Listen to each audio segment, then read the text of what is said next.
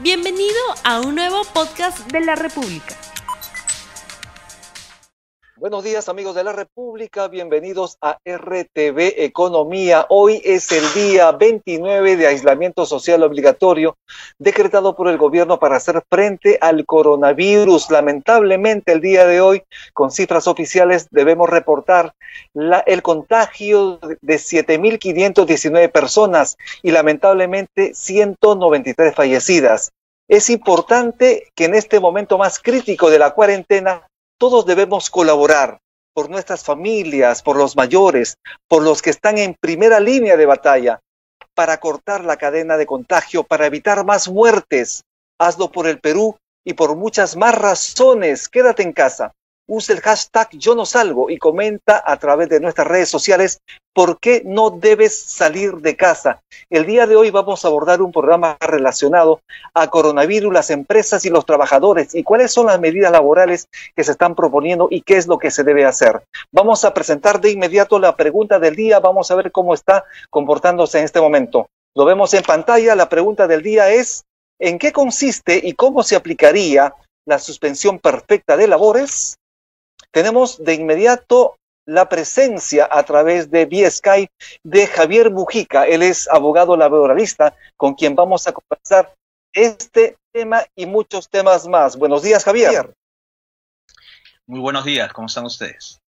Muy bien, eh, ¿cómo, te está tocando la cuarentena en este día 29 de aislamiento social obligatorio? Bueno, esta situación de confinamiento es un poco complicada aunque los abogados a veces tenemos la oportunidad de hacer trabajo remoto vía la computadora y atender personas por esta vía, evidentemente también nos afecta porque el, ejercicio de nuestra profesión demanda una presencia física en audiencias, en gestiones de tipo judicial o de otra naturaleza similar, y eso claro nos constriñe, pero es la crisis y tenemos que responder a ella porque el objetivo fundamental es preservar la salud de todos, todos tenemos que quedarnos en nuestra casa. Y eso es lo que hay que hacer. Así es. Así es, Javier. Y justamente tú como laboralista, ¿cómo estás viendo? ¿Qué información tienes sobre el deterioro del mercado laboral en el Perú? Eh, yo creo que está a la vista. No, no tengo cifras estadísticas más allá de lo que se ha divulgado en los últimos días. La propia ministra de Trabajo dijo que en comparación con el año pasado, de los alrededor de 100.000 contratos temporales que se aprobaban, apenas se han aprobado 9.000 este año. Quiere decir que 91.000 contratos de trabajo no han sido celebrados.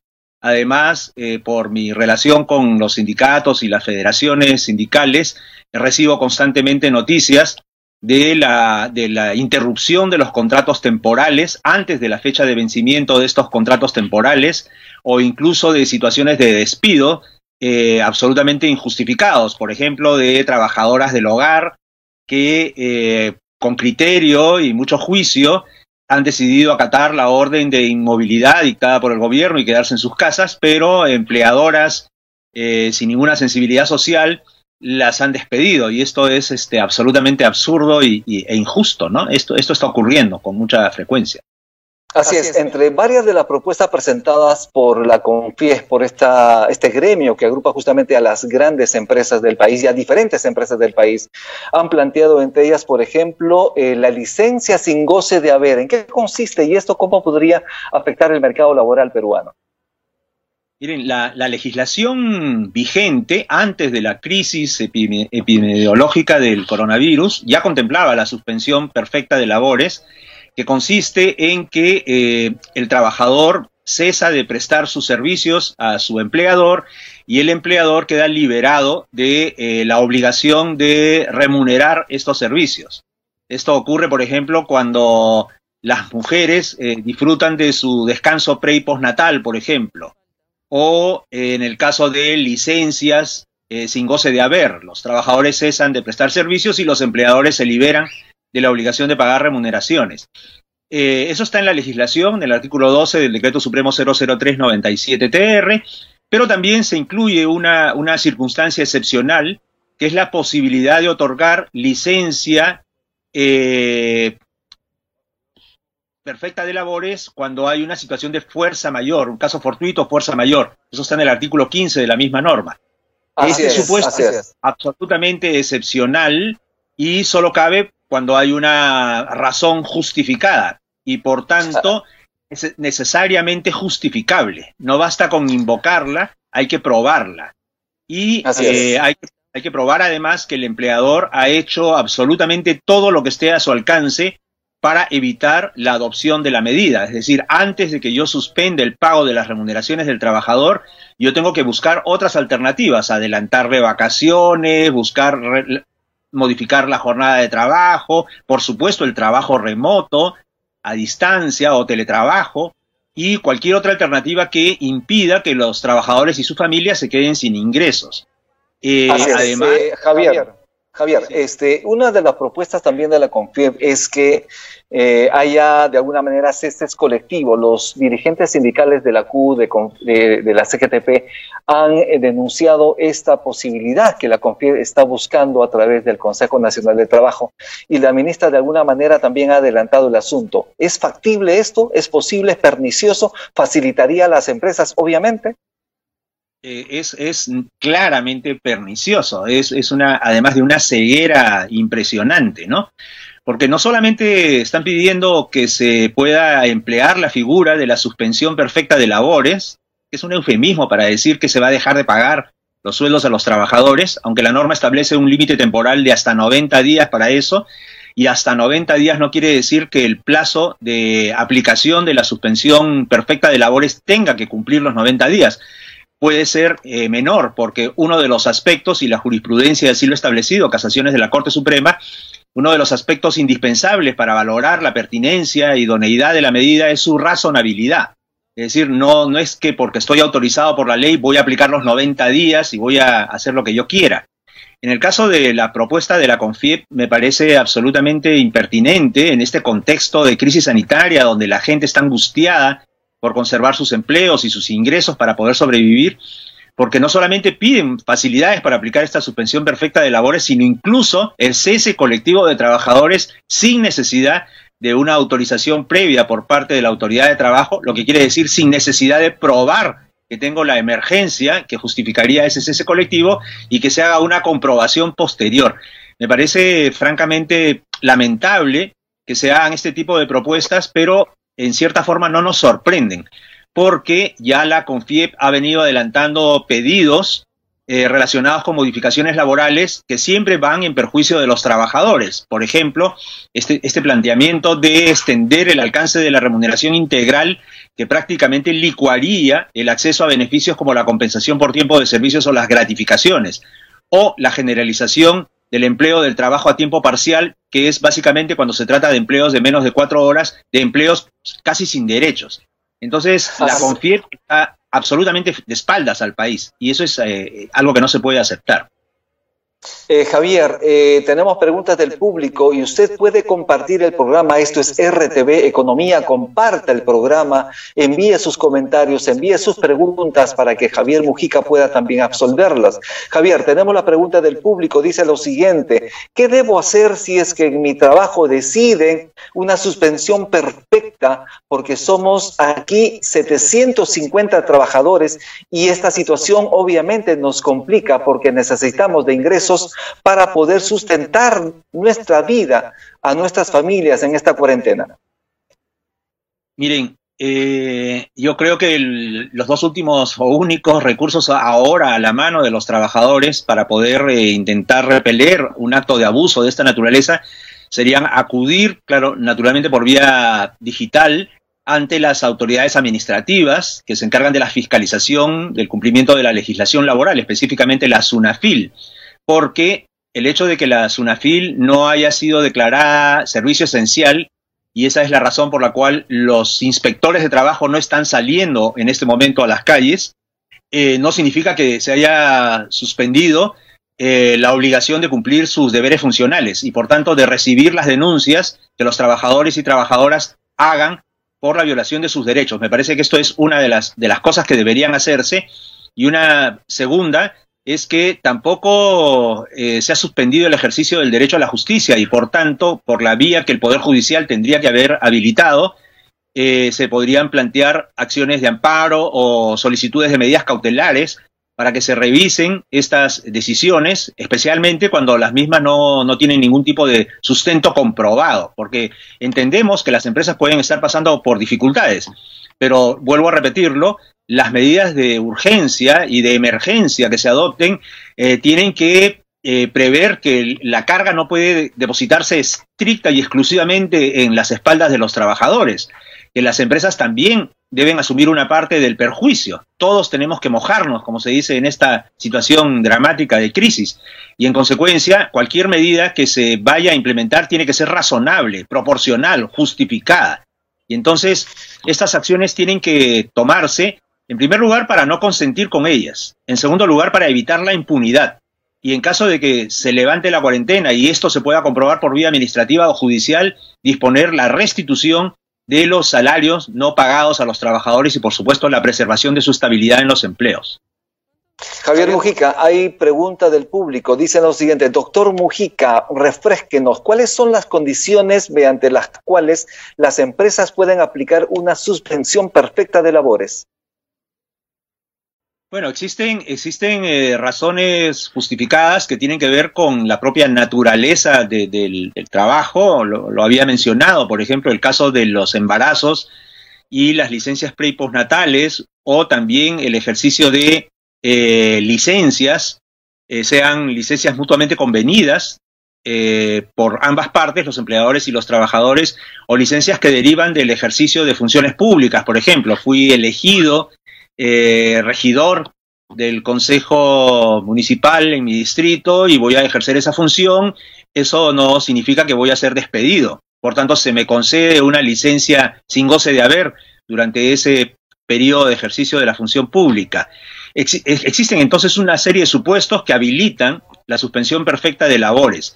Y eh, pero como una medida excepcional. Y también esto puede darse en situaciones de eh, hecho fortuito o fuerza mayor, es decir, circunstancias imprevisibles, pero además irresistibles. No basta con que sean imprevisibles, porque yo si soy una persona previsora puedo tener protocolos de emergencia y estar listo para estas contingencias, pero además de ello deben ser irresistibles. De modo tal que solo en estas situaciones excepcionales cabría que yo pueda apelar a la suspensión perfecta de labores hasta por un máximo de 90 días y previa justificación de la pertinencia de estas medidas ante la autoridad administrativa de trabajo y previo empleo de medidas razonables alternativas para evitar el cese del pago de los salarios de los trabajadores. Eso es lo que establece la, la ley, ¿no? La norma vigente. Javier, eh, ¿alguna vez tú has visto, digamos, la aplicación de, esta medida eh, a través de la historia laboral en el país o en otros lugares de América Latina? Bueno, no hemos vivido una situación de pandemia como la que estamos eh, atravesando en este momento, eso solamente en películas, pero en la vida real no hemos tenido una circunstancia parecida. han habido, sí, en algunas ocasiones situaciones de desastre o de conmoción social en las cuales se ha buscado alternativas para esto. Me imagino, por ejemplo, eh, las circunstancias de, los terremotos o de, o de desastres naturales, como, los, como el fenómeno del niño, por ejemplo, en los cuales ciertas actividades económicas son imposibles de ser mantenidas en actividad por lo menos, al menos durante un tiempo. Y en esas circunstancias, aunque yo no lo he visto de manera personal directamente, pero en esas circunstancias son claramente entendibles la adopción de estas medidas excepcionales. Pero como su nombre lo indica, tiene que justificarse su excepcionalidad y las alternativas que se ofrezcan deberán siempre prever la eh, mantención de los derechos de los trabajadores y en particular su estabilidad en los empleos y además la percepción de los ingresos de los que viven ellos y sus familias. Hace un día o dos la Comisión Interamericana de Derechos Humanos ha difundido un informe sobre el coronavirus y los derechos humanos y ha puesto un gran hincapié en la obligación estatal de preservar los derechos fundamentales de los trabajadores. Y el derecho a la vida, el derecho a los ingresos, el derecho al empleo y a un empleo digno es naturalmente uno de ellos. Entonces, el incumplimiento de este deber de proteger a los trabajadores en estas circunstancias, el deber de garantizar que las medidas que se adopten sean equilibradas que los trabajadores no carguen todo el peso de la crisis, sino que también las empresas, por supuesto, aquellas empresas que puedan hacerlo. No estoy hablando de las micro y pequeñas empresas que, viven, en realidad sobreviven eh, cotidianamente, pero que las empresas que puedan tienen que encontrar alternativas que eh, que preserven estos derechos fundamentales de los trabajadores. Es un tema que se debería de ver, revisar a través del Consejo Nacional de Trabajo que involucra obviamente la parte estatal, a los trabajadores y a los empresarios con sus representantes. Esto se ha dado, ¿conoces tú algo, tú que estás atento, digamos, a todo el movimiento sindical en el país? ¿Conoces cuál ha sido la respuesta de los sindicatos en principio y qué es lo que el Estado a través del Ministerio de Trabajo les ha respondido? Miren, los sindicatos siempre han estado dispuestos y es más, son entusiastas promotores de lo que se conoce como el diálogo social. Para eso existen los sindicatos, para dialogar y negociar colectivamente con sus empleadores y los sindicatos han participado cuantas veces se los ha llamado en el Consejo Nacional del Trabajo. No obstante, hace algunos meses ya las centrales sindicales decidieron excluirse, apartarse, no ir al Consejo Nacional del Trabajo, puesto que el gobierno, más allá de los discursos, venía adoptando un conjunto de medidas que afectaban eh, gravemente la viabilidad de muchos de estos derechos fundamentales de los trabajadores. Y estoy pensando concretamente en la aprobación de la Política Nacional de Productividad y Competitividad Laboral en diciembre del año 2018 y del Plan Nacional de Competitividad y Productividad Nacional en julio del 2019, cuyo pilar quinto se refiere a, eh, a las condiciones de ejercicio de los derechos laborales e introduce un diagnóstico que insiste un diagnóstico que es fracasado porque hace 40 años que vienen con lo mismo, en que los derechos laborales son un obstáculo para la inversión y la generación de puestos de trabajo. Y como consecuencia de este diagnóstico, en los últimos 30 años o 40 años se han implementado regímenes especiales, cada vez con menos derechos para los trabajadores, con la supuesta idea de que esto facilitaría la formalización del empleo, pero los resultados saltan a la vista, no hace falta hacer ningún discurso, la evidencia empírica lo prueba, eh, estas, estas estrategias de reducir derechos han fracasado para promover la formalización de los empleos y de las empresas porque eh, su problema no es el de los derechos de los trabajadores. Si las empresas tienen demanda y actividad económica, pueden pagar eh, justamente los derechos laborales, pero si las empresas se enfrentan a una demanda deprimida porque los trabajadores ganan poco, porque los pensionistas ganan poco, porque tienen dificultades para acceder al crédito, el crédito es carísimo para las micro y pequeñas empresas, si tienen dificultades para obtener asistencia técnica o impulso en, sus mercados, por ejemplo a través de las compras estatales, es natural que se trate de actividades de sobrevivencia y cueste trabajo formalizarse. Entonces, en este plan nacional y en esta política nacional de competitividad aprobada unilateralmente sin consulta a los trabajadores, se introducían medidas perniciosas para esto y por eso se retiraron del Consejo Nacional del Trabajo. Se ha aprobado después una ley de negociación colectiva que en la práctica suprime la negociación colectiva para estos que hoy día llamamos héroes, para los médicos, para los educadores, para los policías. Se ha suprimido la negociación colectiva en el sector público y eso sin consulta a los trabajadores. Entonces, a pesar de ello, las centrales sindicales eh, dada la emergencia, han manifestado que van a asistir a estas reuniones y van a asistir con propuestas. Yo podría listar algunas de las propuestas que ellos están planteando.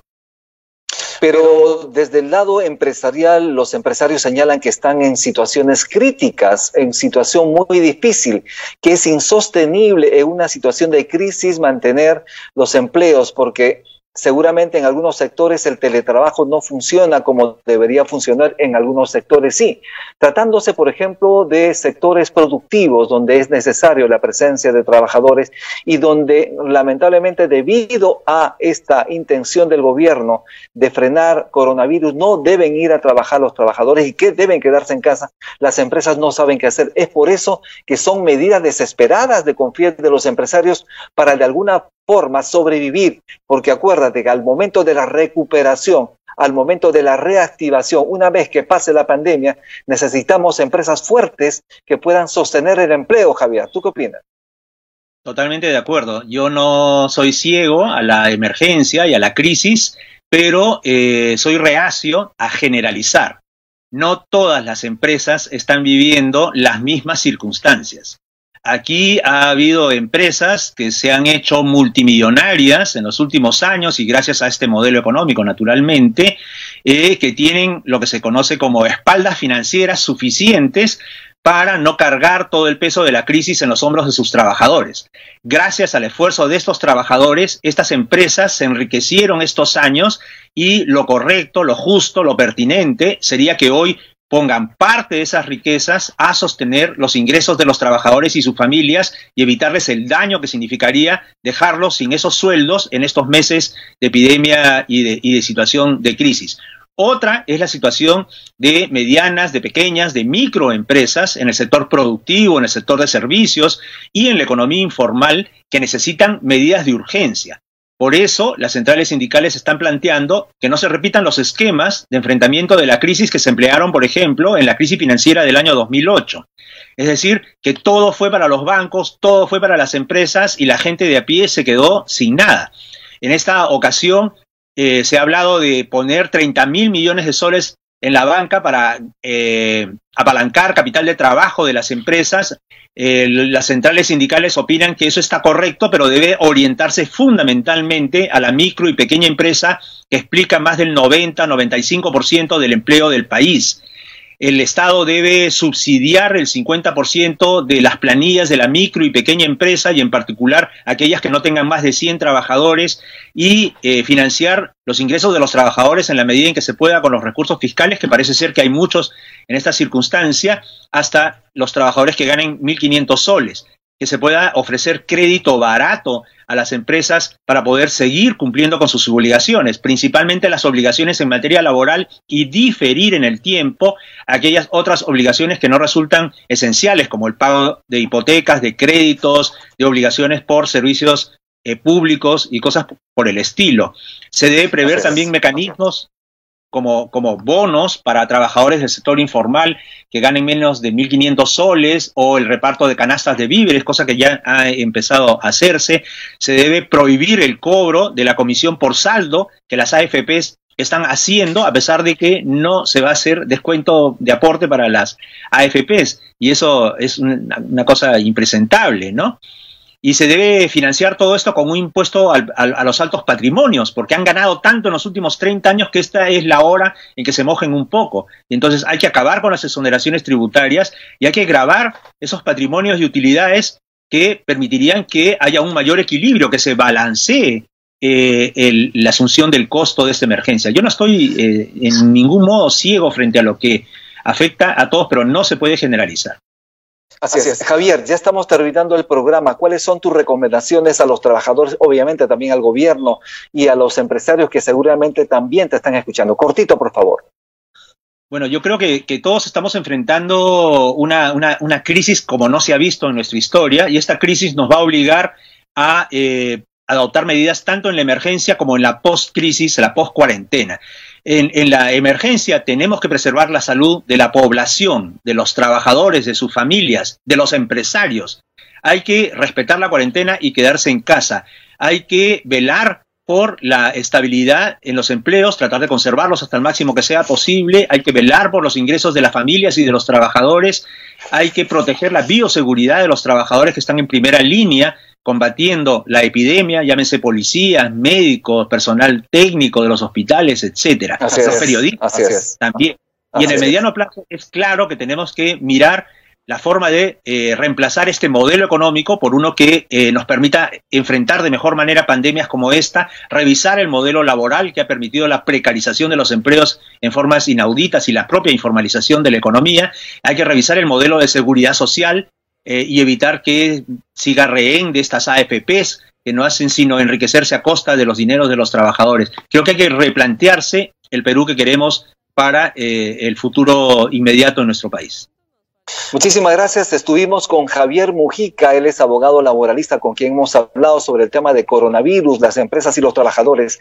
Esto es RTV Economía y este es un momento muy difícil, muy crítico para el país en esta cuarentena y todos debemos colaborar por nuestras familias, por los mayores, por los que están en primera línea de batalla para cortar esa cadena de contagio, para evitar más muertes en el país. Hazlo por el Perú y por muchas más razones. Quédate en casa.